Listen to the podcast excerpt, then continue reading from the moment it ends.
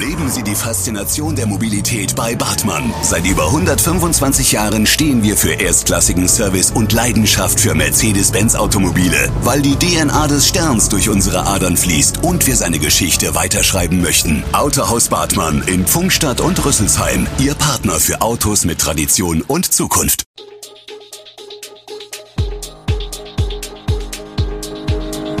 Gude, unser morgendliches News Update.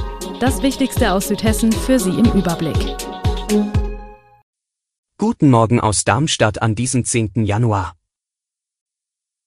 Darmstadt ist jetzt Corona-Hotspot, Hessen nach den Ferien wieder im Präsenzunterricht und Schadstoffe in der Darmstädter Luft. Das und mehr gibt es heute für Sie im Podcast. Die Inzidenz in Darmstadt hat zum Ende der Woche einen Sprung auf 424,7 gemacht. Am Freitag sind nach Mitteilung des Gesundheitsamts 145 laborbestätigte Fälle dazu gekommen. Damit liegt die Inzidenz den dritten Tag in Folge über 350 und es treten schärfere Regelungen gemäß der Corona-Schutzverordnung des Landes in Kraft. Darmstadt gilt nun als Corona-Hotspot und muss sich auf ein Verbot des Alkoholkonsums sowie die generelle Maskenpflicht in der Innenstadt einstellen. Bereits seit Samstag gilt in Restaurants die 2G-Plus-Regel, Gäste müssen vollständig geimpft oder genesen sein und zusätzlich eine Boosterimpfung oder einen tagesaktuellen negativen Test vorweisen. Dasselbe gelte in Sportstätten und Schwimmbädern. Im Einzelhandel bleibe es vorläufig bei der 2G-Regel, teilt der Krisenstab der Stadt mit. Bei besonders kritischen und sensiblen Einrichtungen wie Krankenhäusern und Pflegeheimen könne der tagesaktuelle negative Testnachweis nicht durch einen Boosternachweis ersetzt werden. 2G Plus bedeute hier also Zutritt ausschließlich mit tagesaktuellem negativen Test. Die Schulen in Hessen starten nach den Ferien weiterhin vollständig im Präsenzunterricht.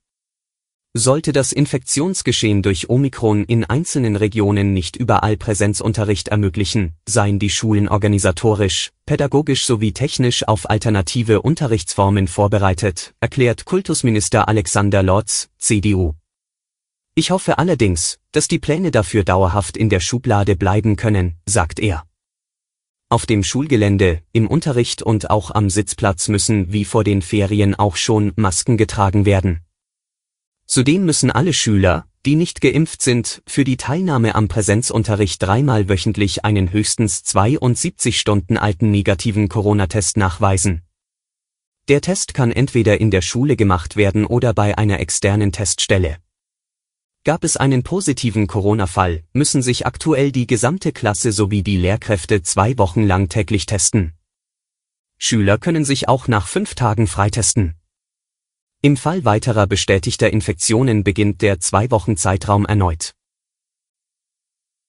Eine klare Beurteilung zur Frage, wie es um die Darmstädter Luft bestellt ist, wird oftmals dadurch erschwert, dass ein Schadstoffpass pro Toto für die Gesamtqualität genommen wird. Dies ist allerdings wissenschaftlich unsauber, weshalb Behörden wie das Umweltbundesamt und das Hessische Landesamt für Naturschutz, Umwelt und Geologie eine ganze Palette an Schadstoffen sammeln. Am unproblematischsten ist in Darmstadt die Feinstaubsituation. Darmstadt liegt um mehr als ein Zehnfaches unter dem problematischen Wert von 50 Mikrogramm pro Kubikmeter Luft, wie die Jahresauswertung des Umweltbundesamtes zeigt, an lediglich drei Tagen lag der Tagesmittelwert höher.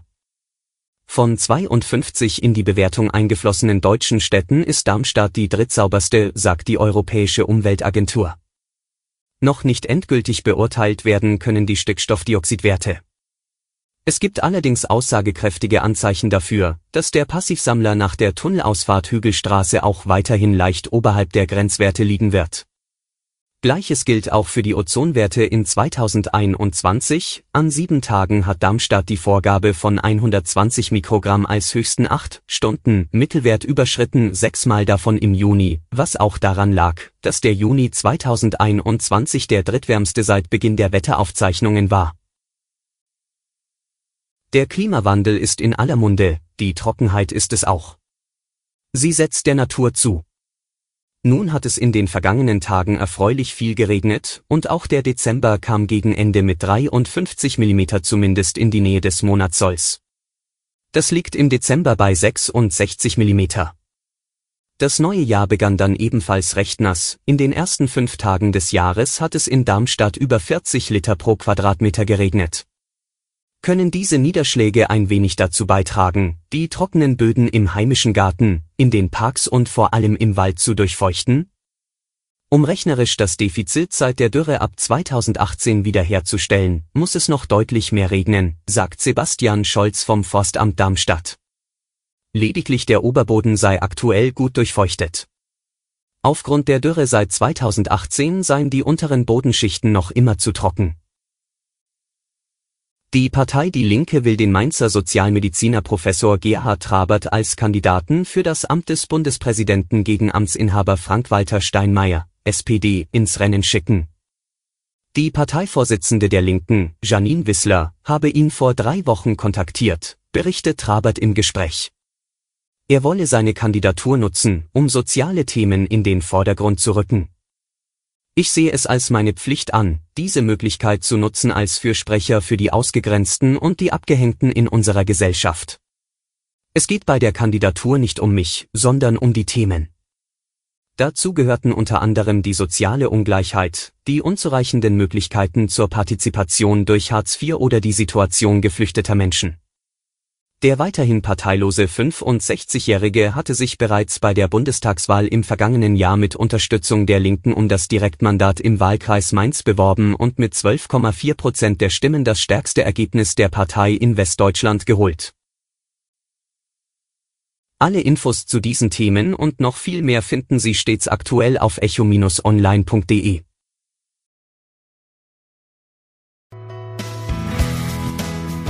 Gute Südhessen ist eine Produktion der VRM von Allgemeiner Zeitung, Wiesbadener Kurier, Echo Online und Mittelhessen.de. Redaktion und Produktion die NewsmanagerInnen der VRM. Ihr erreicht uns per Mail an audio.vrm.de.